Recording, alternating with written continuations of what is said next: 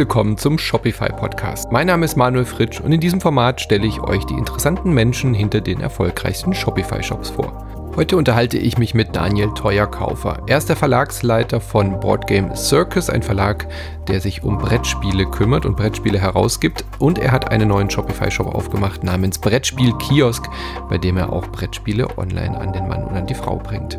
Doch auch bereits vor diesem Abenteuer hat Daniel sehr viel Gründererfahrung gesammelt und hat mehrere Unternehmen und Ideen bereits umgesetzt. Davon erzählt er uns heute im Interview und wir fragen natürlich auch, wie es um die Brettspielszene steht in Zeiten von Corona und was ein querstehendes Schiff im Suezkanal damit zu tun hat. Viel Spaß mit dem Gespräch. Ja, hallo, also ich bin Daniel Teuerkaufer, Verlagsinhaber des Brettspielverlags Board Game Circus und seit ja mittlerweile über zehn Jahren, ich glaube seit fast 15 Jahren auch Selbstständiger. Mhm. Und Besitzer eines Kiosks seit neuestem.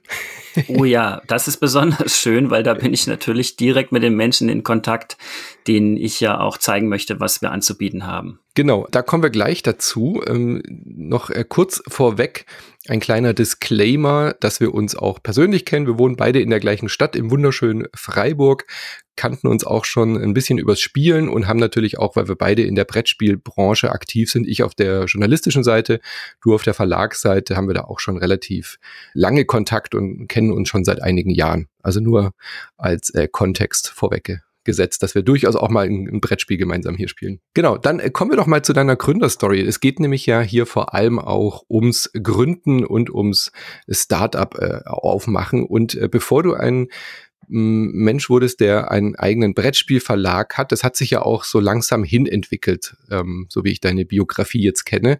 Wie ging das denn alles los? Aus welcher Ecke kommst du denn eigentlich ursprünglich? Also gelernt habe ich mal den Ausbildungsberuf Mediengestalter für Digital- und Printmedien. Das war noch weit vorm Jahr 2000, beziehungsweise reichte auch in das Jahr 2000 hinein, um korrekt zu sein.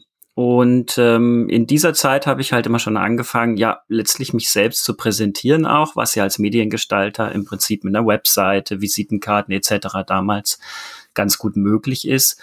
Und äh, ich hatte im Vorfeld mich schon in der Musikbranche engagiert. Das heißt, ich habe einen Blog betrieben, eine Webseite mit äh, Rezensionen zu CDs und Konzerte veranstaltet und habe in dieser Zeit dann meinen besten Freund kennengelernt, Maurizio, und mit ihm zusammen dann aus einer Laune heraus im Endeffekt erstmal ein Plattenlabel gegründet. Also das war der Schritt in die Selbstständigkeit, wo mir klar war, ich kann jetzt unmöglich als Angestellter, Mediengestalter mhm. einfach weiterarbeiten.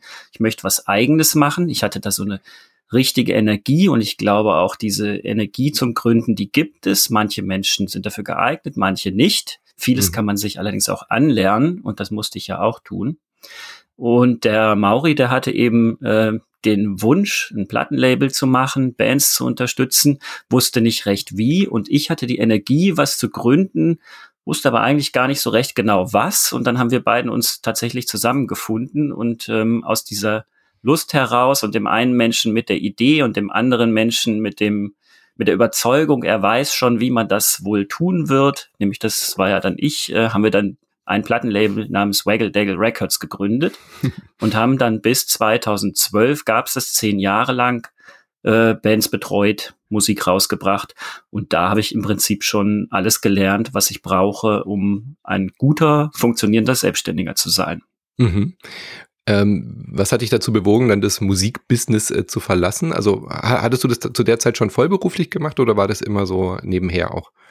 Das war auch nebenher, also kann man äh, so sehen, ich habe quasi meine Existenz nach wie vor mit dem Mediengestalter gesichert und habe mhm. im Prinzip im Nebenerwerb das Plattenlabel aufgebaut und betrieben. Und äh, warum wir es dann haben sein lassen nach zehn Jahren, ist so, die Bands sind alle in ein Alter gekommen, wo die irgendwie Kinder hatten und gesagt haben, ich kann nicht mehr auf Tour gehen. Und dann war der Rock'n'Roll plötzlich vorbei und ich natürlich auch, sage ich mal, einen kleinen Tick älter. So, und dann habe ich mir überlegt, was mache ich jetzt? Hole ich jetzt noch mal fünf, sechs Bands, die irgendwie 18, 19 Jahre alt sind und baue die auf oder probiere ich mal was Neues aus und im Prinzip ist ja wichtig, sich auf so einer Reise in der Selbstständigkeit immer wieder selbst zu reflektieren. Was möchte mhm. ich machen? Wo stehe ich? Äh, wie soll es weitergehen? Und für mich war dann der Punkt eigentlich ganz praktisch zu sagen, gut, die wollen alle aufhören. Das waren auch Bands aus Norwegen, Schweden, Kanada, die dann quasi gar nicht mehr auf Tour kommen konnten nach Deutschland etc. Ähm, und dann habe ich für mich selbst beschlossen, dann mache ich auch was anderes. Mhm. Wie ging es denn dann weiter? Also was hat dich dann äh, gereizt, nochmal auszuprobieren?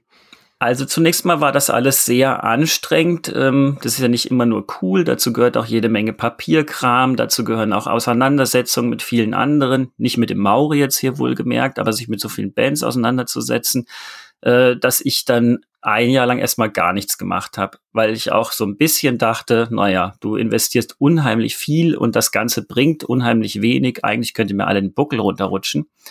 Aber wenn man das Gründergehen drin hat, dann hm. liegt man nicht einfach im Bett und lässt sich's gut gehen, sondern liegt man im Bett und skribbelt unter den Fingerspitzen und der Kopf sagt den ganzen Tag, es könnte dies oder das gemacht werden. Und so war das auch mit meinem Kopf. Der hat sofort wieder angefangen, Ideen zu spinnen. Und ich habe dann ähm, mich an einem Workshop-Format beteiligt, das es hier in Freiburg und Umgebung gab, Stuttgart etc. Das nannte sich der Machathon. Mhm. Und es waren 42-Stunden-Event, in dem eben vom Prototyp bis zum fertigen Produkt Menschen, die, sag ich mal, Anleitung äh, brauchen oder diesen Workshop brauchen, um sozusagen ihre Ideen in Produkte gießen zu können, ähm, hilft, das umzusetzen. Und das habe ich mit drei anderen Gründerinnen und Gründern zusammen auch zwei Jahre lang gemacht. Mhm. Und äh, ist daraus was entstanden oder war das einfach so Workshop, um irgendwie auf neue Ideen zu kommen? Oder ähm, es ist ja nicht immer so, dass bei solchen Events dann auch wirklich die Idee äh, schlussendlich umgesetzt wird, aber so als ähm, Zündungsstufe oft tatsächlich dient. Ja? Ja, ähnlich wie beim normalen Gründen, wie es zwischen Mauri und mir war, mhm. sind bei so einem Event auch Teilnehmerinnen und Teilnehmer, die entweder kommen, weil sie einfach nur zugucken wollen, äh, beziehungsweise bei irgendetwas mitmachen wollen und sich einbringen wollen. Oder auf der anderen Seite diejenigen, die eben eine konkrete Idee haben, aber Menschen suchen, die da mitmachen. Und das war ja auch das Schöne an dem Format, dass diese Menschen zu einer Gruppe zusammengebracht werden konnten. Hm. Und daraus sind kleine Unternehmungen entstanden, daraus sind auch Produkte entstanden, die ähm, teilweise, glaube ich, aber ich habe es jetzt nicht mehr so intensiv weiterverfolgt, die teilweise auch über das Prototypenstadium hinaus sind. Also doch tatsächlich ganz konkret sind einige Teilnehmerinnen und Teilnehmer dort auch heute in Freiburg mit selbstständigen Gewerben unterwegs, ähm, die ursprünglich da mal ihre Idee vorgetragen hatten und sich mit anderen dort zusammengefunden haben. Mhm. Was wurde aus deiner Gruppe? Also unsere Gruppe selbst war ja diejenige, die den Workshop gehostet hat. Ach so, okay. Du, ja, ja, genau. Also meine, meine nächste ähm, Gründung war eben zusammen mit drei anderen Gründerinnen und Gründern diesen Workshop, also das Marathon-Format weiterzuentwickeln und eben zu hosten. Also wir waren diejenigen, die es veranstaltet haben. Und äh, das wurde in Freiburg viermal gemacht, in Stuttgart wurde es einmal gemacht am Theater. Dann gab es noch Workshops, die dann ähm, für Unternehmen gehostet wurden. Das heißt, Unternehmen konnten ihr Personal hinschicken, damit sie einfach mal anders umdenken. Dann haben wir einen so einen Workshop auch im Rahmen des Science Days im Europapark gehostet. Mhm. Und dann war ich schon so langsam wieder in einem anderen Bereich unterwegs. Also das Format war im Prinzip für mich so weit entwickelt, dass man das abgeben kann an eine andere Gruppe. Und äh, das haben dann übernommen die Gründerinnen und Gründer aus dem Grünhof in Freiburg, mhm. mittlerweile das Lokhalle. Space. Ja. Genau, das ist ein Coworking Space. Die haben den äh, Marathon übernommen und hosten den unter Umständen auch immer noch teilweise, vor allem als Firmen-Event. Ich bin dann weitergezogen, auch dort mit dem gewonnenen Wissen und habe mich währenddessen mit meiner Frau zusammen in einer neuen Sache mhm. selbstständig gemacht. Der Seriengründer. Ich sehe schon die Headline hier. Serial Entrepreneur ist genau. so ein Wort, was es dafür gibt. Allerdings ja. muss ich ganz ehrlich sagen, allen, die zuhören und glauben irgendwie, oh Gott, der Typ, ja, mhm. das könnte ich nicht oder wie auch immer. Ich bin wirklich ja nur ein total normaler Mensch, der es halt einfach macht, ja. Mhm. Also was mein Credo ist, ist nicht so viel drüber reden, was man machen könnte, sondern es einfach mal ausprobieren. Ja, also das ist wirklich ein roter Faden, der sich hier durch dieses Podcast-Projekt auch zieht, äh, was wirklich alle unisolo, äh, unisono auch gesagt haben, so der, der Schlüssel ist einfach mal machen. Ja, also man kann immer noch dann äh, feilen und Stellschräubchen drehen, aber gerade dieser Impuls, nach diesem ersten Gedanken, nach dieser Lust, was zum Unternehmen es auch wirklich umzusetzen und sei es nur ein erster Prototyp oder so. Das ist, glaube ich, vor allem dieser Schlüssel, dass man sagt, äh, was unterscheidet Gründer, Gründerinnen von äh, Leuten, die immer nur fest angestellt sind, definitiv. Ja, also das Modell wäre Lean Startup, ähm, mhm. nach dem ich stets arbeite. Das heißt, ich probiere meine Idee mit dem Minimal Viable Product aus. Heißt, ich überlege mir also, was kann jemand brauchen, was würde mir Spaß machen, was möchte ich anbieten und dann reicht dafür ja im Endeffekt schon, dass man es kommuniziert, dass man eine Website hat und ähm, die Feedbacks, die dazu dann kommen, sei es von potenziellen Kunden oder Menschen, die sich das anschauen, die können direkt wieder ins Produkt oder ins Angebot einfließen, so dass es verbessert werden kann. Und das ist für mich ähm, letztlich auch, weil es eben keinen großen finanziellen Input benötigt, einfach der beste Weg irgendwie mhm. oder auch der einfachste Weg, wenn man so will, mit seiner Idee zu starten und sie einfach auszuprobieren. Ich glaube, das ist heute auch einfacher denn je. Also mit den ganzen Tools, die wir haben, wie du schon gesagt hast, online äh, schnell mal einen Shopify-Shop aufmachen oder so, oh, aber auch 3D-Drucker, also auch so im Produktdesign, das ist ja vielleicht auch in deiner aktuellen Branche jetzt auch nicht ganz äh, unwichtig, was äh, Brettspieldesign und so angeht, einfach mal aus dem 3D-Drucker sich was machen zu lassen und zu gucken, wie sich das anfühlt. Da sind wir ja schon echt äh, in einer, ja, in einer goldenen Ära, oder? Für, fürs Gründen. Ja, tatsächlich. Das mit den 3D-Druckern war auch beim Machertown-Workshop so eine mhm. Sache. Ganz viele Menschen hatten da erstmals die Möglichkeit, ihre Dinge direkt als Prototyp eben auch zu sehen und dann merkt man sofort, was funktioniert und was nicht. Und das ist in der jetzigen Branche, also im, im Brettspielbereich ist das auch so. Da kommen ja auch entsprechende Muster, sei es jetzt Karton- und Pappemuster ähm, ja. aus den Druckereien oder eben 3D-gedruckte Muster. Mhm. Genau, bevor wir dazu kommen, du hast gerade schon angesprochen, du hast dich dann mit deiner Frau äh, zusammengetan und nochmal eine Idee gehabt. Genau, das kam so ein bisschen aus unserer nachhaltigen Ader heraus. Und zwar hatten wir für die eigene Hochzeit ähm, unheimlich viel echte antike Dekoration und no äh, nostalgisches Porzellan angeschafft. Und ähm, dann hat man das halt letztlich hinterher hier rumstehen und die Überlegung war, sollen wir das jetzt alles wieder verkaufen? Und da hat dann der Gründer in mir hat sich gedacht, na ja, wenn ich das fünfmal vermiete, dann habe ich eigentlich mehr davon, als wenn ich es einmal verkaufe. Also das muss man schon sagen, war jetzt wirklich so ein, eine wirtschaftliche Überlegung mhm. auch wieder, was kann ich daraus machen? Und äh, wir haben dann beide zusammen, die Martha und ich, die Retter der Tafelrunde gegründet. Das ist ein super Name, finde ich. Ein jetzt. Verleih für ähm, nostalgisches Geschirr, antike Dekoration. Und sie hat es dann allerdings auch ohne mich weiterentwickelt, was ich auch sehr cool finde. Mhm. Und ähm, macht jetzt eben auch äh, Floristik Sie fängt jetzt auch gerade an, sogar selber Blumen anzubauen. Also das ganze System bei der Retter der Tafelrunde ist sehr nachhaltig, weil eben nur Gebrauchtes ähm, oder halt in dem Sinne ja Antikes genutzt wird, auch wieder genutzt wird. Und das ist, richtet sich an all jene, die halt Feste oder Feiern einfach sehr schön und individuell ausstatten wollen und keinen Bock haben auf normales weißes Porzellan oder die Blumen vom Floristen, die dann immer so stramm gebunden sind und nach mhm. nichts aussehen. Und ähm, das haben wir zusammen aufgebaut. Also da habe ich mich dann als Mediengestalter auch vor allem mehr eingebracht für die Webseite, für die Fotos, dann teilweise für die PR, also die Kommunikation und Martha eben mehr so im Operating. Also sie, die ist diejenige, die dann die Sachen umsetzt und äh, macht. Und in dem Moment, wo, sage ich mal, ihr Framework gestanden hat, also Netzwerk, Webseite etc., hat sie das dann übernommen und dann bin ich zu meiner jetzigen Tätigkeit übergegangen. Mhm. Äh, wie, wie, gesagt, der Name finde ich fantastisch. Die, die Retter der Tafelrunde. Äh, Gibt es es noch? Also kann man sich das noch äh, leihen, auch Geschirr und Besteck und so? Ja, das besteht nach wie vor. Ich sagte ja gerade, Martha mhm. baut es auch weiter aus, ähm, baut halt nachhaltig Blumen an. Tatsächlich, das ist eine Sache, die ist momentan auch sehr nachgefragt ähm, dass die einfach nicht mehr aus Holland kommen sollen mit dem Laster und dass ja. irgendwie Blumen, Blumen sind, die gequält wurden, hätte ich jetzt beinahe gesagt. Aber also ich will da auch nicht drüber lachen. Es ist ernsthaft äh, einfach ein schönes Thema und die ähm, lokal gezüchteten, nachhaltig gezüchteten Blumen, die sind einfach ganz anders natürlich als die Industriestandardblumen. Ja. Gut, und dann kommen wir zu deiner jetzigen Tätigkeit. Ähm, war das dann direkt im Anschluss? Ähm, weil das Hobby Brettspielen begleitet dich ja wahrscheinlich auch schon wie mich äh, deutlich länger, als es dich beruflich begleitet. Auf jeden Fall. Als Hobby haben wir natürlich zu Hause schon immer gespielt ähm, und das, das war immer ein Highlight, wenn dann die Eltern von der Arbeit wieder kamen und hatten, wenn sie mein Vater zum Beispiel auf Tour war, hätte ich beinahe gesagt, also wenn er mal außer, wie nennt man das, auf einer Messe zwei, drei Tage mhm. weg war, dann ein Spiel hinterher mitgebracht hat, da war das immer das absolute Highlight und Spielen war immer präsent bei mir. Dass ich daraus jetzt mal ein Geschäft machen würde, für mich also auch wieder ein Gewerbe, das stand erstmal völlig in den Sternen. Ich habe irgendwann nach längerer Spielpause das Spielen wieder intensiviert und mich damit auseinandergesetzt. Ähm, parallel dazu kam Kickstarter auf mhm. und äh, also die Crowdfunding-Plattform Kickstarter und die ja besonders äh, stark im Bereich Brettspiele unter anderem ist. Also aktuell machen Brettspiele ein Drittel des Umsatzes auf Kickstarter aus, was schon immens ist. Ja. Und das hatte mich dann auch wieder sofort gepackt, also früh bei irgendwas dabei sein zu können, spannende Ideen unterstützen zu können.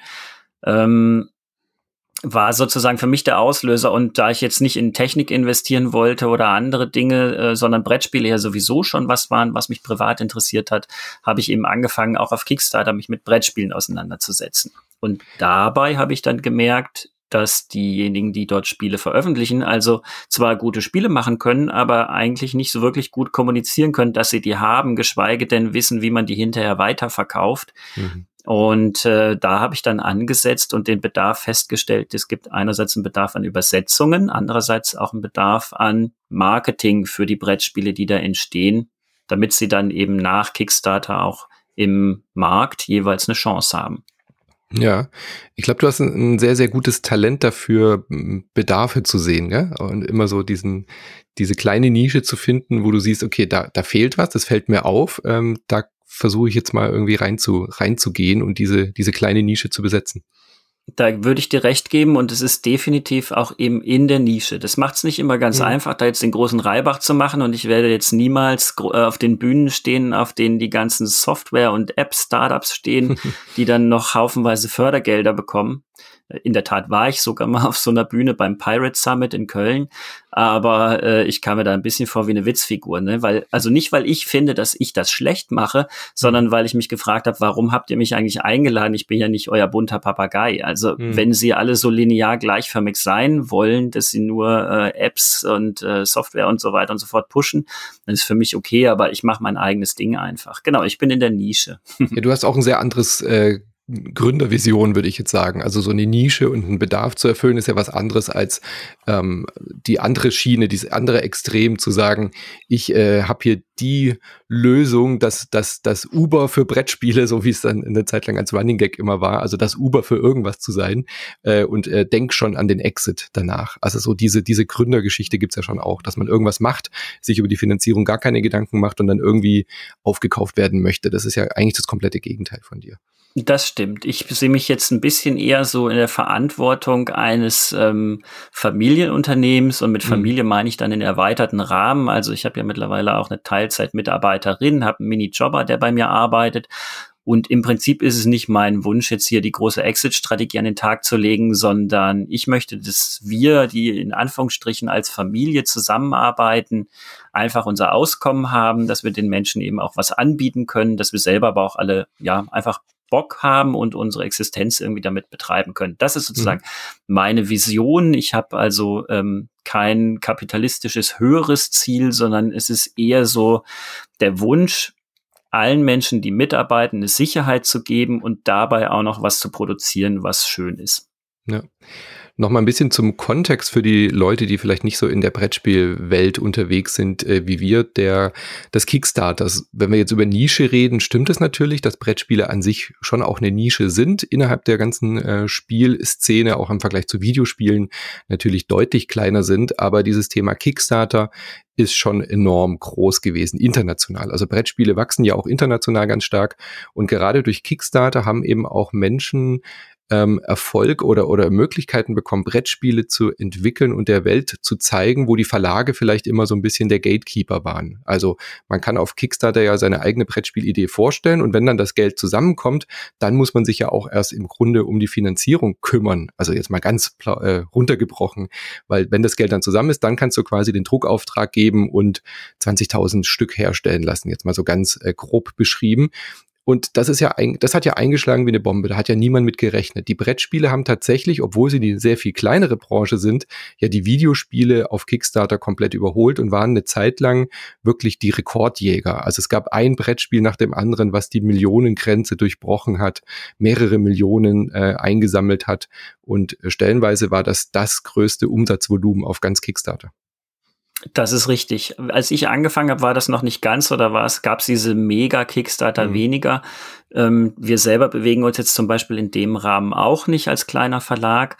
Aber ich hatte das vorhin kurz angerissen. Über Kickstarter kam ich dann eben äh, auf den Brettspielverlag letztlich und zwar über den Umweg, dass ich für die Kickstarter-Kampagnen dann Übersetzungsservices angeboten habe und eben auch Marketing gemacht habe, damit sie ihre Spiele später ähm, im hiesigen Markt verkaufen können. Denn ähnlich wie bei der Musikbranche, in der ich ja auch schon zuvor gearbeitet habe, ist auch in der Brettspielbranche der deutschsprachige Markt einer der ähm, umsatzstärksten, der größten weltweit. Mhm. In dem Fall bei den Brettspielen nach den USA und, äh, und, und England vielleicht als englischsprachigen Markt, also USA, Kanada, England kommt dann der deutschsprachige Markt ähm, zusammen mit Frankreich in Europa als weltgrößter Markt daher. Und natürlich wollen die Verlage ihre Spiele gerne noch mehr Menschen zukommen lassen. Und da war dann wieder dieser Bedarf, von dem wir ja gerade gesprochen haben, die Spiele auf äh, Deutsch zu übersetzen, damit sie direkt mal in Deutschland, Österreich und der Schweiz verkauft werden können. Und so hat sich dann aus meiner erstmal noch hobbyistischen äh, Rumtreiberei auf Kickstarter auch wieder diese Idee ergeben, okay, ich kann den Menschen dort jetzt was anbieten, ich kann ihre Spiele übersetzen, ich kann dann auch mit den Spielen auf eine Messe gehen und sie hier vorführen und äh, verkaufen. Und ähm, so habe ich quasi zunächst mal den Weg geebnet für Verlage aus den USA und anderen Ländern, ihre Spiele hier zu zeigen, vorstellen und verkaufen zu können. Mhm. Und das war dann der Auslöser für den eigenen Verlag. Also irgendwann, nachdem ja so viele Spiele über meinen eigenen Tisch gegangen sind, für die ich Marketing gemacht habe und Übersetzung gemacht habe, habe ich bei dem einen oder anderen gedacht, wie wäre denn das, wenn du das Spiel selber rausbringst? Und so habe ich dann das Publishing angefangen. Habe dann wirklich einfach Geld in die Hand genommen, das ich mit den Verse äh, Übersetzungen verdient hatte und habe das investiert in eine Druckauflage der Spiele, um dann eben Spiele unter eigener Marke, also Board Game Circus, verkaufen zu können. Und mhm. seitdem, das ist jetzt ungefähr 2017 der Fall gewesen, ähm, bin ich halt auch Verleger, genau. Die Idee ist ja erstmal, klingt ja erstmal nachvollziehbar. Du hast schon die Übersetzung gemacht, du hast dich schon intensiv mit dem Spiel beschäftigt, machst auch PR und Marketing, dann auch noch quasi diesen letzten kleinen Schritt in Anführungszeichen zu gehen. Naja, jetzt habe ich quasi schon alles da, jetzt kann ich es eigentlich auch noch als äh, Verleger, als Publisher in Deutschland rausbringen, weil gerade Kickstarter-Spiele haben ja in der Regel eben noch keinen Verlag. Es gibt dann immer wieder auch Verlage, so die großen, die dann sagen, okay, das Spiel war erfolgreich, das nehmen wir jetzt bei uns ins Programm auf. Das gibt's ja immer wieder. Aber ähm, das muss man vielleicht noch mal ein bisschen erklären oder magst du vielleicht noch mal erklären? Das ist ja für dich finanziell auch ein Riesenschritt. Also von einer reinen Dienstleistung, vom Übersetzen und Beraten hin zu einem eigenen finanziellen Risiko, was ja Publishing im Endeffekt bedeutet, oder? Das ist definitiv ein Risiko und macht einen sehr großen Unterschied aus. Muss man sich auch gut überlegen, will ich jetzt wirklich von einem Service-Dienstleister zu jemandem werden, der Handel betreibt? Ähm, der Handel erfordert einfach ein großes Investment im Voraus. Also wenn wir Spiele produzieren, dann müssen wir ja eine Auflage von mindestens 1000 Stück bis sagen wir mal 3.000, 4.000 Stück bei uns jetzt von der Größenordnung her dieses Spiels ordern, ohne erstmal zu wissen, ob und in welcher Zeit wir diese Auflage dann auch verkauft bekommen. Das heißt, mhm. das Investment ist definitiv fünfstellig, das wir dort tätigen. Und ähm, nach und nach erst kommt dann ja äh, mit jedem einzelnen Exemplar im Endeffekt wieder der Return on Investment rein. Bis hin oder zum, auch nicht, oder? oder also, auch nicht, genau. Ja. Also es ist natürlich kein Spiel ein Garant für dieses Einkommen. Gerade mhm. deshalb nicht, weil es unheimlich viele Spiele gibt und das Niveau der Spiele mittlerweile auch wirklich gut ist. Also ich sag mal, wenn man vor zehn Jahren vielleicht noch mit einem mittelprächtigen Spiel durchgekommen ist, weil es eben kein breites Angebot an Spielen gab, dann ist das heutzutage fast ausgeschlossen. Also die Spiele müssen alle in jeder Hinsicht und das betrifft nicht nur die Mechanik, ähm, sondern das betrifft auch die Illustration äh, und das Material, die Komponenten hochwertig und auf Top-Niveau sein. Mhm. Und dementsprechend hoch ist das Investment. Jetzt möchte ich trotzdem dazu sagen, verglichen mit einem Tech-Startup ist natürlich der Start eines Brettspielverlages immer noch was, was man fast mit Taschengeld machen kann. Ja, mhm ich will jetzt nicht sagen, dass eine fünfstelliger Betrag Taschengeld ist, um Gottes Willen, das ist auch nicht für mich, aber, nee, aber in Unternehmen gedacht natürlich. In Unternehmen gedacht ist das so, dass der Einstieg in die Brettspielbranche natürlich immer noch und auch dank Kickstarter, wie du ja sagst, ähm, sehr, sehr einfach machbar ist, genau. Aber zu den Schwierigkeiten eben, ich ähm, muss also eine sehr lange Lieferkette bei allem ja auch mitbedenken. Die Spiele müssen transportiert werden, äh, dann müssen sie hergestellt werden, da sind große Zeitversögerungen drin zwischen dem Investment und äh, dem ersten Euro, der dann mit dem Verkauf des Spiels reinkommt, liegen auch Monate. Das heißt, das Ganze muss so strukturiert sein, dass ich in diesen Monaten, in denen ich warte, das Spiel jetzt wieder verkaufen zu können, äh, nicht trocken laufe finanziell sozusagen. Mhm. Denn am Ende reden wir immer noch von der Existenz derjenigen, die da mitarbeiten. Ja. Und Funktioniert es dann auch mit Vorschuss oder so? Oder kriegen die äh, Brettspielerfinder, Autoren, Autorinnen, die dir dann diese Spiele geben, kriegen die was vorher, wie beim Musiklabel, wie man das da so kennt? Also das ist ja wahrscheinlich ein bisschen vergleichbar mit deiner Erfahrung auch bei dem, bei dem Label, was du hattest. Oder sind die dann auch nur beim Pro-Verkauf beteiligt oder kann man das aushandeln, wie man möchte? Nee, das ist tatsächlich so, wie du sagst. Und äh, die Musikbranche, ich würde auch sagen, ähm, die Buchbranche, also wenn jetzt jemand ein Buch schreibt als Autorin und äh, die Brettspielbranche sind da sehr vergleichbar, vom, mit Sicherheit in Detailabläufen nicht, aber das Prinzip mhm. ist schon tatsächlich so, dass diejenigen, die die Idee liefern, äh, im Prinzip bekomme ich also von denen die Lizenz, dass sie auch einen Vorschuss bekommen für ihre Arbeit und ähm, auch der trägt natürlich nochmal bei, zu der Vorabinvestition, wobei man da fairerweise sagen muss, dass der Vorschuss verglichen mit den Produktionskosten, die ja wie gesagt mhm. im, im mittleren fünfstelligen Bereich mindestens sind, ähm, eher noch gering ist. Also so ein Vorschuss, der, wenn der jetzt, sage ich mal, x Prozent des äh, Verkaufspreises vorsieht, dann liegt der je nach Auflage zwischen 1000 und 2000, 3000 Euro. Das sind vielleicht so übliche Werte. Durchaus mhm. bei geringeren Auflagen auch nur 500 Euro Vorschuss. Ähm, als Spieleautorin wird man jetzt nicht reich. Mhm. Ähm, ja ja, da muss man schon ein ordentliches Stückzahlen verkaufen. Niemand von uns. Ja. Also die Verwertungskette ist eben das Interessante. Wir beteiligen ja Autorin und Autor am Spiel. Dann natürlich eine große Summe geht an die Illustration, denn ohne mhm. die wäre das Spiel einfach nicht ansehnlich. Ähm, und dann geht eben dann nochmal ein Riesenposten in die Produktion. Aber da haben wir jetzt noch nicht erwähnt, dass ja auch ein Redaktionsteam dahinter sitzt, das die Spielregeln niederschreibt und ähm, feinschleift dann äh, Entwicklungsabteilung, also Developerinnen und Developer, die das Spiel halt durchtesten, damit es auch mit allen Konfigurationen funktioniert, egal ob es mit zwei, drei oder vier Personen gespielt wird, die dann quasi auch nochmal, bevor überhaupt ähm, die Redaktion abgeschlossen wird, das Development machen. Also das sind allein schon fünf Positionen, mhm. die wir da haben. Und dazu kommt noch die Seefracht als große Logistikkomponente. Dann muss man für das Spiel den Verpackungsmüll lizenzieren. Also das heißt anfallender Kartonmüll durch die Pappteile, die ich ausstanze, die Folie, die außenrum ist. Das sind alles Dinge, die im Vorfeld geschehen, geschehen die im Voraus auch eben äh, schon bezahlt werden müssen. Und wenn ich dann das Produkt habe, dann sehe ich halt zu, dass ich eben äh, Verkaufskanäle finde, wie den Online-Shop, Messen oder auch äh, den Retail-Handel, also über die Distribution dann eben in Fachgeschäften verkauft werden kann. Ja. Und im Endeffekt hängt ja nochmal sogar ein Posten dran, den ihr als Verlag zwar nicht mitzahlt, aber die auch nochmal mitverdienen, nämlich auch der Einzelhandel oder die, die Händler, die dann das Spiel dann auch nochmal in den, in den Läden, in den Brettspielläden und so weiter verkaufen. Genau, das macht dann jetzt eben ähm, die verschiedenen Vertriebskanäle auch unterschiedlich wichtig, beziehungsweise wichtig sind sie alle, aber unterschiedlich attraktiv finanziell. Wenn ein Spiel im Fachhandel verkauft wird, dann ist die Marge, die wir selber haben, ziemlich gering, denn mhm. wenn ihr das, also die jetzt zuhören, draußen im Laden das Spiel kauft, dann geht ja zunächst mal sowieso die Mehrwertsteuer runter. Dann äh, gehen 50 Prozent an den Laden, in dem ihr es gekauft habt. Von den 50 Prozent, die übrig sind, gehen nochmal 10 Prozent an den Vertrieb bis hin zu 20. Das kommt drauf an, wie da mhm. das Modell ist. Das heißt, dann bleiben noch von den 100 Prozent 30 Prozent übrig, die beim Verlag ankommen. Und von diesen 30 Prozent der unverbindlichen Preisempfehlung, also bei dem Spiel, was 100 Euro kostet, sind plötzlich nur noch 30 Euro übrig, mhm. muss der Verlag dann die Illustration, die Herstellung und alle, die daran gearbeitet haben, beteiligen und sollte im Bestfall eben auch noch für sich selbst ein, äh, ja, eine kleine Rücklage haben, um, um dann das nächste Spiel zu finanzieren. Das nächste Spiel finanzieren zu können, genau. Ganz kurze Unterbrechung. Falls ihr auch motiviert seid, jetzt einen eigenen Online-Shop aufzumachen, das ist gar nicht so schwer, ihr braucht gar keine Angst davor zu haben und wir helfen euch dabei. Schaut auf shopify.de-podcast vorbei.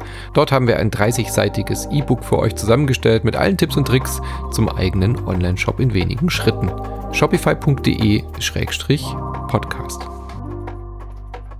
Ja, man sieht schon, äh, da geht ganz schön viel Geld weg bei so einem Brettspiel. Da macht man sich vielleicht nicht immer ganz die Gedanken dazu. Aber klar, ähm, deswegen Einzelhandel hast du ja schon angesprochen, ist äh, ja auch nur ein Vertriebskanal. Messen ist vor allem für kleine Verlage, vermute ich mal, wie dich, sehr interessant, weil man direkt Kontakt zu Kunden hat und aber auch wahrscheinlich direkt abverkaufen kann, oder? Bei einer Messe habe ich einfach den Vorteil, dass ich mehrere hundert Spiele auf einen Schlag, also innerhalb von zwei, drei Tagen verkaufen kann. Und damit mhm. ist natürlich sehr schnell eine ähm, Rückinvestition gegeben. Also das heißt, von dem, von dem großen Teil des Geldes, den ich ja vorhin erwähnt habe, ist dann einfach viel schon wieder drin auf einen Schlag, genau.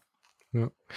Jetzt ist ja sowohl der Einzelhandel als auch die Messen in dem letzten Jahr äh, relativ brach gelegen. Also der Einzelhandel ja zumindest äh, temporär zeitweise noch offen. Die haben ja inzwischen auch darauf aufgesetzt, äh, auch online äh, und Click and Collect und solche Modelle zu fahren.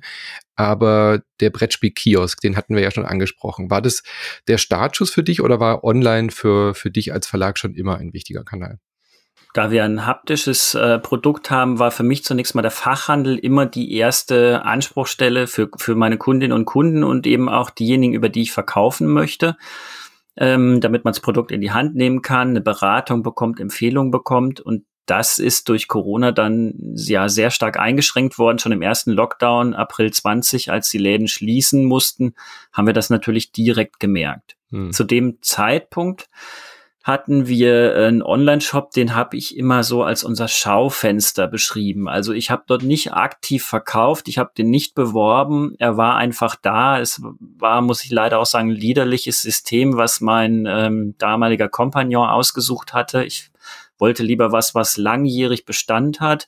Er wollte etwas, was ähm, in dem Moment seine Bedürfnisse erfüllt. Naja, und diesen Shop, den habe mhm. ich dann halt so auf der Webseite mitlaufen lassen halbherzig und ähm, mich aber eben aufs Fachhandelsgeschäft konzentriert. Und als das Fachhandelsgeschäft äh, weggebrochen ist und plötzlich ähm, diese Notwendigkeit des Online-Shops äh, umso wichtiger wurde, da ist ausgerechnet dann auch noch der Anbieter von diesem Shop ähm, hat's Business verlassen über Nacht, ohne Bescheid zu sagen. Okay. Und ähm, mein, mein größter Albtraum, äh, als ich damals noch zu meinem Kompagnon sagte, ich will bitte ein System, was auch übermorgen noch da steht, hat mhm. sich dann bewahrheitet und war weg. Genau.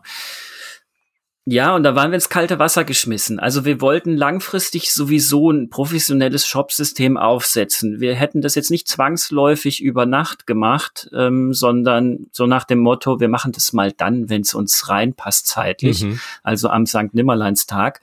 Aber ähm, ja, der, der Kick war sozusagen eigentlich dann jetzt auch ganz praktisch. Also wenn es auch irgendwie Galgenhumor ist, aber zu sagen, okay, ja. wir haben keine Verkäufe im Laden momentan und unser liederlicher Shop ist gar nicht mehr vorhanden, weil der Saft abgedreht wurde. Lass uns mal was Gescheites machen, wie wir es eigentlich hätten gleich tun sollen. Äh, habt ihr euch dann auf die Suche begeben, äh, welches Shopsystem ihr wählt und wie seid ihr dann bei Shopify gelandet? Also ich wollte eigentlich schon immer Shopify haben, weil ich andere kenne, die es erfolgreich benutzen. Nichtsdestotrotz habe ich dann auch noch mal verglichen, welche Anbieter gibt es, ähm, was benutzen eben andere Bekannte, die Shops betreiben und viel, viel bewegen sozusagen und was ist für mich dann praktisch. Aber ich habe mich ähm, dann nach der Recherche eben direkt für Shopify entschieden, weil ich da die Plugins habe, die ich brauche. Also das passt einfach super mit meiner Buchhaltung zusammen. Die mache ich bei LexOffice. Da habe ich irgendwie ein Plugin und ähm, Shopify kann ich dann anbieten an mein Warenlagersystem. Und das sind so Gründe, warum ich gesagt habe, okay, das ist eigentlich für mich genau das Richtige. Und äh, dann kann ich da mein Geschäft relativ professionell weitermachen oder, oder eigentlich sogar nicht nur relativ professionell, sondern überhaupt erstmal professionalisieren, weil vorher mhm. war der Online-Shop ja wirklich nur Kraut und Rüben. Ja. Erzähl mal von deinen Erfahrungen. Ähm, ich meine, du bist jetzt Mediengestalter, das heißt, du bist sehr affin, was halt auch ähm, ja online und so angeht, klar. Aber wie war so das Erlebnis? Es klang so ein bisschen durch, dass du so ein bisschen Bammel auch davor hattest, jetzt so ins kalte Wasser geschmissen zu werden und das Riesenprojekt Shop angehen zu müssen. Ähm, wie hat sich das denn dann, dann dargestellt? Ja, ja, ich erinnere mich noch, äh, das ist aber wie gesagt bei Waggledaggle gewesen, also beim Plattenlabel mhm. zehn Jahre her, dass ich selber halt ein gehostetes Online-Shop-System, großes, äh, das auch immer noch im Geschäft ist, aufgesetzt habe und das war, wenn man so will, ein echt Nightmare. Mhm. Also ich wollte irgendwas, ich bin mittlerweile an dem Punkt, wo ich sage, ich bezahle gerne für etwas, das einfach gut funktioniert und übermorgen auch noch da ist, damit ich mich auf mein Kerngeschäft konzentrieren kann. Ich hatte jetzt deswegen eigentlich keine große Angst. Ich bin davon ausgegangen, wenn ich einen, einen, Shop bei Shopify mache, dann ist es so wie bei vielen anderen Sachen auch, wie bei einer What You See is What You Get Webseite, dass ich im Prinzip relativ äh, schmerzlos da loslegen kann und flott ein gutes Resultat bekomme. Das hat sich dann auch bewahrheitet mit, ähm, sag ich mal, mit steigenden Ansprüchen, die, die äh, man hat, finde ich ja bei Shopify dann auch Plugins für alles Mögliche. Also das heißt, ich kann da echt bis ins kleinste Detail gehen und, und meinen Shop auch spezifizieren auf meine Zielgruppe, je nachdem, was ich halt verkaufe. Da muss dann einfach jeder mal kurz ähm, abwägen auch, ist der Nutzen rechtfertigt der Nutzen sozusagen die zusätzlichen Kosten des Plugins. Also ich würde da durchaus am Anfang mal zaghaft rangehen und gucken, was kann man eben mit dem Kernsystem machen. Da geht nämlich schon sehr viel. Und für was brauche ich dann ein Plugin? Weil das steigert ja zunächst mal die Kosten. Und ich finde, diese mhm. Kosten, die man auf der Ausgabenseite für den Shop hat, die sollten halt stets in einer Relation stehen zu den Einnahmen. Also am Ende müssen, und das ist ja dann hoffentlich auch der Fall, oder wir können das auch bei uns schon feststellen, müssen die äh, Verkäufe sich steigern. In dem Moment, wo ich auch wieder mehr in den Shop investiere, will ich ja auch mehr verkaufen. Genau. Mhm. Also das hat alles total gut funktioniert. Wir haben zu zweit den Shop aufgebaut, mein Mitarbeiter Dirk und ich.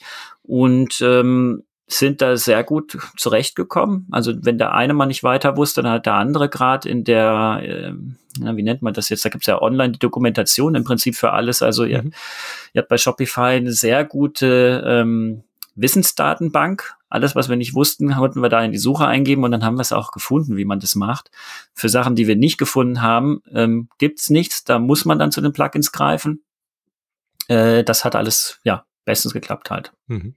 Jetzt steht der Brettspiel-Shop, also der Brettspiel-Kiosk, bei dem ihr jetzt vorrangig erstmal eure Spiele natürlich verkauft, aber die Idee, so wie ich das jetzt auf der Webseite gesehen habe, auf dieser ja, separaten, du hast dich ja auch dazu entschieden, da eigentlich eine eigene kleine Webseite draus zu machen, die zwar mit euch verknüpft ist, aber durchaus auch alleine Bestand hat, oder? Ist jetzt ja kein integrierter Shop in eurem Verlag. Genau, das habe ich bewusst so gemacht, mhm. weil ich mir dachte, wenn wir jetzt einen neuen Shop machen, dann wäre das doch schön. Ähm, er könnte einfach als Brettspielangebot wahrgenommen werden.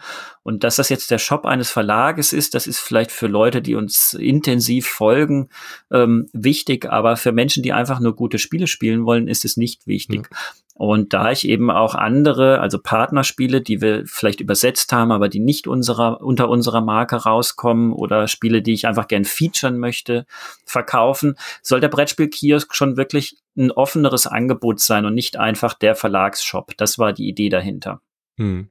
Also ähnlich, was sich jetzt so durch dein Leben durchgezogen hat, äh, erkannt, aber eben auch schon so gleich so Wege offen gelassen, wie das Ding auch durchaus noch wachsen kann oder flexibler ähm, funktionieren kann.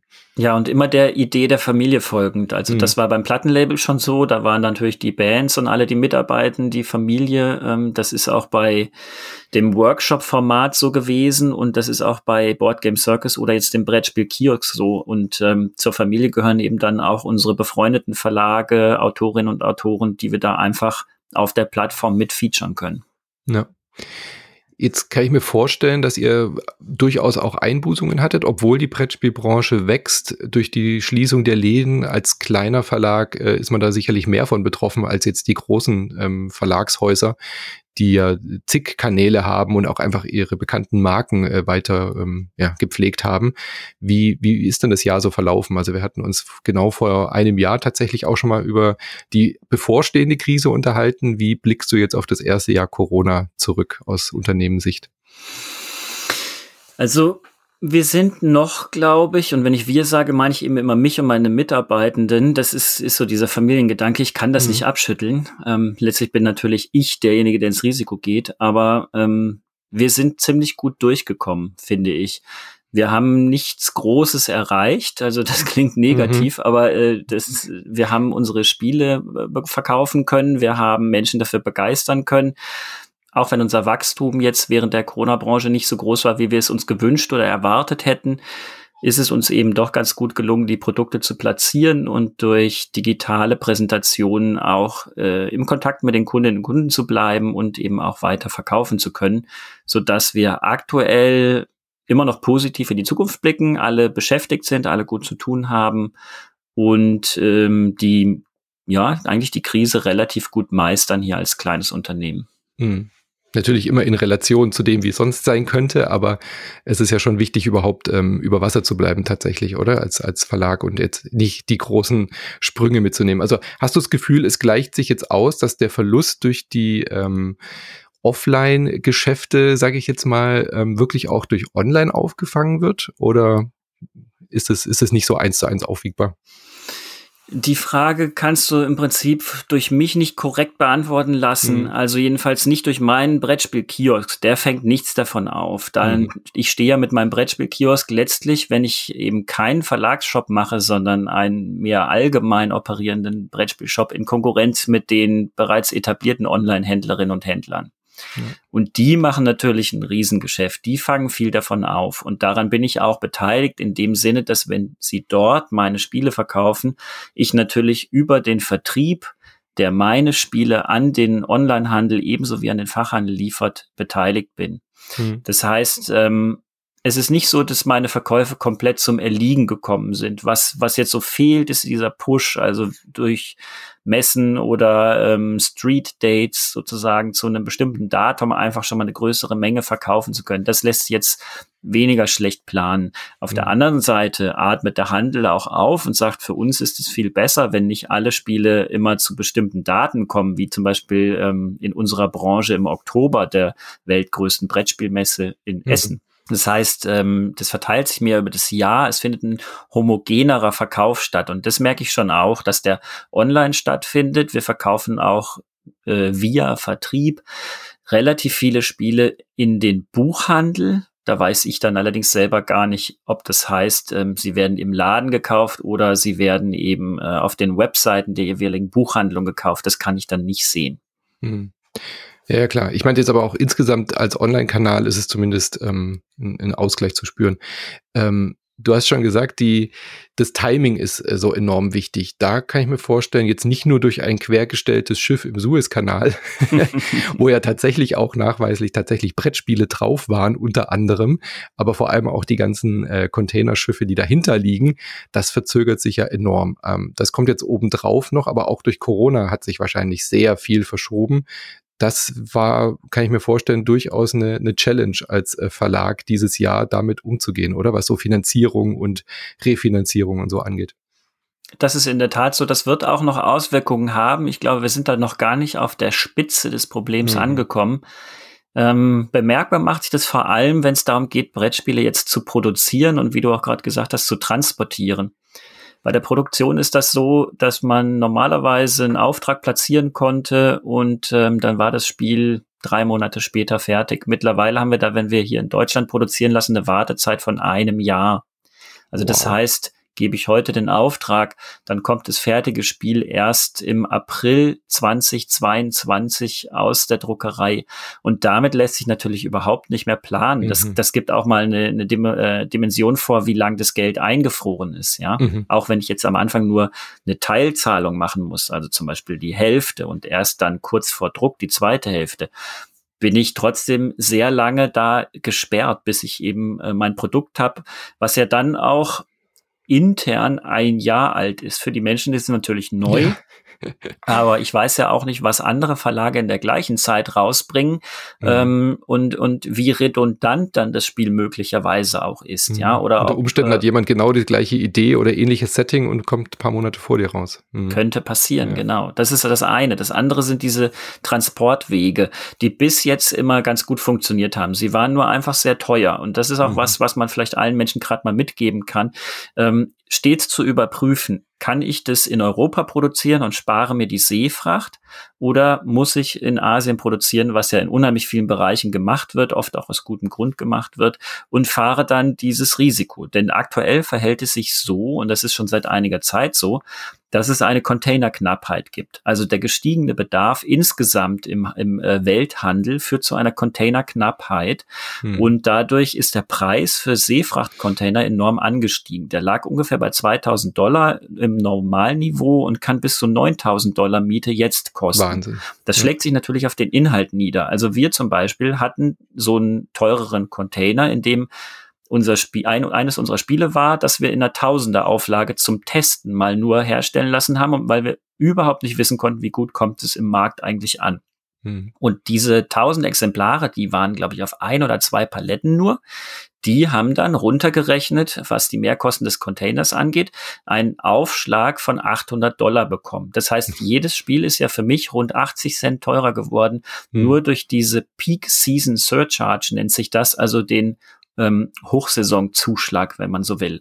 Der Gag ist halt, dass ja dauernd Hochsaison ist, weil diese Container, die entstehen nicht einfach irgendwo, im Gegenteil, die bleiben sogar liegen. Also diese hm. Schiffe fahren volle Container irgendwo hin und weil das so teuer ist und weil die Schiffe halt ständig ausgebucht sind für volle Container, lassen sie die leeren Container einfach da stehen, wo sie sind. Und das reduziert dann die Containerknappheit noch weiter. Das ist weil, ein, weil niemand leere Container zurückfahren will. Das wollte ich sagen, genau. oh das Gott. lohnt sich nicht, leere Container zurückzufahren. Das ist ein, ein ernsthaftes, riesiges, globales äh, wirtschaftliches Problem, was, was sich gerade halt immer weiter hochsteigert und früher oder später wird möglicherweise irgendeine Firma einfach sagen, okay, wir stellen jetzt neue Container her und werden mit Containern reich. Ich weiß nicht, wie es funktioniert, hm. ja. Das ist dann jedenfalls nicht meine Nische. Ich wollte gerade sagen, nicht, dass du eine Nische siehst und jetzt anfängst, Container nach China zu fahren. Ja, äh, refurbished Container, genau. genau. Nein, aber das, das sind Sachen, ähm, die machen es dann halt auch unheimlich schwer, ja. aus Übersee jetzt zu importieren, was ja bei ganz vielen Dingen gemacht werden muss, egal ob das mhm. jetzt Technik ist, im Ausland gedruckte Brettspiele oder, oder wie auch immer, ja. Mhm. Das heißt, das Problem ist tatsächlich die, die, die Fracht, die Container, weil man ja nicht einfach mal so schnell irgendwie ein paar neue Frachter herstellen kann und gar nicht so sehr die Produktion als solche. Also die, wenn du jetzt ein Produkt, ein Produkt in Auftrag gibst zum Drucken, das hat ja schon auch eine Wartezeit, aber das ist gar nicht so der Knackpunkt, sondern tatsächlich die, die Ladung dann auch wirklich zu bekommen im Hafen. Ja, da kommen so viele Sachen zusammen, mhm. dass du am Ende halt wirklich ein, doch, doch ein spürbares Problem hast. Also die Wartezeit beim Druck, die hat es ja, wie gesagt, verlängert um über ein halbes Jahr mindestens, ja, teilweise neun Monate. Ja. Das ist schon mal das eine. Dann kommt dazu, dass eben die ähm, Lieferung so schwer funktioniert. Und was du gerade sagst, ist auch interessant, weil das wird sich nicht von heute auf morgen lösen. Deswegen sagte ich ja, das schraubt sich noch hoch. Die Hapag-Lloyd zum Beispiel hat, wenn ich das jetzt richtig im Kopf habe, drei neue Schiffe geordert, um dieser Situation irgendwie Herr zu werden. Aber mhm. diese drei neuen Schiffe, die sind natürlich auch erst in ein paar Jahren fertig. Die kommen nicht einfach so und machen ihren Stapellauf und weiter geht's. Und das sind eben ähm, Punkte, warum ich genau wie bei dem Interview, das wir vor einem Jahr hatten, auch heute noch gar nicht sagen kann, wie geht's mir denn in der Pandemie? Ich bin da mittendrin, mhm. aber ähm, gerade jetzt in unserer Branche, die ja ein physisches Produkt hat, wo wir eben darauf angewiesen sind, auf den Transport und auch die Herstellung, ähm, wird sich da noch unheimlich viel tun und es wird sich momentan, äh, sieht es so aus, eher noch erschweren, sozusagen leichten Fußes ein Brettspiel rauszubringen und das auch relativ flott dann wieder verkaufen zu können. Ja. Gibt es da denn jetzt auch, weil das Thema Nachhaltigkeit bei dir ja auch eine, immer schon eine Rolle gespielt hat, äh, gibt es da jetzt auch Bestrebungen in eurer Branche, dann auch mehr in Europa zu produzieren, um halt diesen Umweg nicht mehr aufnehmen zu müssen, der ja auch mit Mehrkosten verbunden ist und stattdessen die Mehrkosten der Produktion in, in heimischen Gebieten aufzunehmen? Oder ist das immer noch nicht in Relation? Gibt es auf jeden Fall und es gibt auch die Nachfrage danach. Ähm, das muss man allerdings sehr genau anschauen, dass es sich da am Ende nicht einfach nur um Augenwischerei handelt. Also mhm. ich kann das mal so nennen, das Beispiel. Wenn ich in Deutschland herstellen lasse, dann spare ich mir den Seeweg. Das klingt natürlich fantastisch, weil ich habe keinen Frachter auf dem Meer, ich habe keinen großen CO2-Fußabdruck. Die Wahrheit ist aber so, ich habe das mit unserem Spediteur auch mal durchgerechnet, dass die Seefracht, also eine Palette von Millionen Paletten auf einem Schiff für mhm. meine Produkte runtergebrochen pro Schachtel ja ein so mikroskopisch kleinen CO2-Fußabdruck mhm. bedeutet, dass der Weg vom Hamburger Hafen in mein Lager mit dem LKW ja. der deutlich größere CO2-Ausstoß ist. Ja. ja, also das, da muss man immer gucken, ähm, wenn ich jetzt in Europa produziere und habe eine Lastwagenfracht, sagen wir mal zum Beispiel aus Tschechien, Polen oder den Niederlanden, wo auch sehr populäre große Produktionsstätten für Brettspiele sind und lasse sie von dort mit dem LKW hierher fahren, dann habe ich unter Umständen einen größeren CO2-Fußabdruck mhm. pro Schachtel, als wenn ich sie aus Asien herfahren lasse und dann den kürzeren Weg von Hamburg ins Lager habe, ähm, als mit dem LKW von, wie gesagt, Polen, Frankreich etc. rüberfahren zu müssen, also dort eine längere Strecke mit Lkw-Diesel fahre. Also es ist nicht so, dass ich einfach sagen kann, ich gehe ähm, nach Deutschland oder Europa und produziere dort, dann bin ich nachhaltig. Das ähm, mhm. wäre, wie gesagt, Augenwischerei. Deswegen bin ich da auch sehr für Transparenz. Nichtsdestotrotz ist es natürlich aus mehrerlei Hinsicht gut und ich finde es ähm, gut, hier produzieren zu lassen, damit das Geld auch in Europa im Umlauf bleibt, damit die Menschen hier dieses Geld verdienen, damit sie es hier wieder ausgeben können, damit sie hier arbeiten und leben können. Das ist mhm. einfach für mich noch fast der wichtigere Punkt, ähm, die Umwelt, die kann ich nur dann retten, wenn ich es richtig mache und nicht, indem ich irgendein Schummeletikett drauf mache. Aber mhm. ich kann eben die Menschen hier beteiligen und wenn die Menschen hier Geld, mehr Geld verdienen, dann können sie es auch für hochwertigere Produkte ausgeben und dann können sie auch Bio kaufen statt normal und das alles tut am Ende natürlich allen viel besser. Also der Wunsch ist da. So, hm. machen wir das? Ja und nein. Es gibt mittlerweile drei Spiele bei uns, die wir hier in Deutschland haben herstellen lassen. Das heißt, wir haben wirklich ähm, in dem Fall sogar gar keinen LKW-Weg. Das Lager von uns ist nämlich direkt neben der Produktionsstätte. Diese Spiele werden hier hergestellt. Das Geld bleibt hier in Umlauf. Da ist also wirklich alles schick. Der Nachteil ist, ähm, dass wir hier halt, wie gesagt, diese Wartezeit jetzt haben von über einem Jahr und da sind asiatische Firmen einfach deutlich schneller. Hm. Und wir können viele Dinge, die gefordert werden von denjenigen, die solche Spiele kaufen, in Deutschland nicht umsetzen. Es gibt hier einfach nicht ähm, die filigranen Maschinen, um kleine, schöne, süße Männchen zu machen, die dann noch irgendwas in der Hand halten. Das kann, äh, können die Fräsen, die hier arbeiten, nicht, sondern das sind halt Sachen, die werden gelasert, also mit Laser aus Holz ausgeschnitten. Und das findet alles vorwiegend in Asien statt. Die Fabriken hier und die Manufakturen, die Brettspiele machen, die sind da leider noch ein bisschen rückständiger, klassischer, traditioneller unterwegs. Und je nachdem, was eben dann gewünscht ist, im Spiel und aber auch von den Kundinnen und Kunden, äh, ohne denen jetzt die Schuld dafür geben zu wollen. Ja, um Gottes Willen, ich hasse das, wenn man sagt, ähm, mhm. der Konsument muss es richten, auf gar keinen Fall, ja. Aber das sind Dinge, die uns dann nach Asien greifen lassen. Und ja. ähm, ich kann da ein ganz konkretes Beispiel nennen. Ich habe jetzt wieder hier ein Spiel, in dem sind acht Würfel dabei und es hat als Thema so ein Kristallthema. Das heißt, es sollten eben Kunststoffwürfel sein, die transparent sind, weil sie die Kristalle repräsentieren und wenn ich das Spiel hier in Deutschland herstellen lasse, dann werden diese Würfel aus Asien geordert. Das heißt, die mhm. deutsche Fabrik, bei der ich den Auftrag gebe, importiert diese Würfel.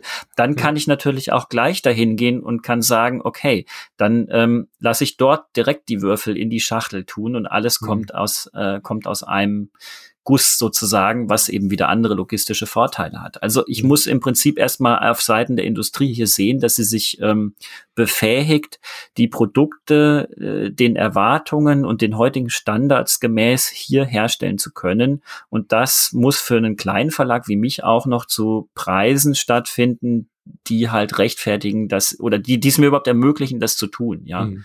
ja. Ja, ja, klar. Und dann kommt ja auch noch das Thema, was bin ich als Konsument bereit für ein Brettspiel zu zahlen?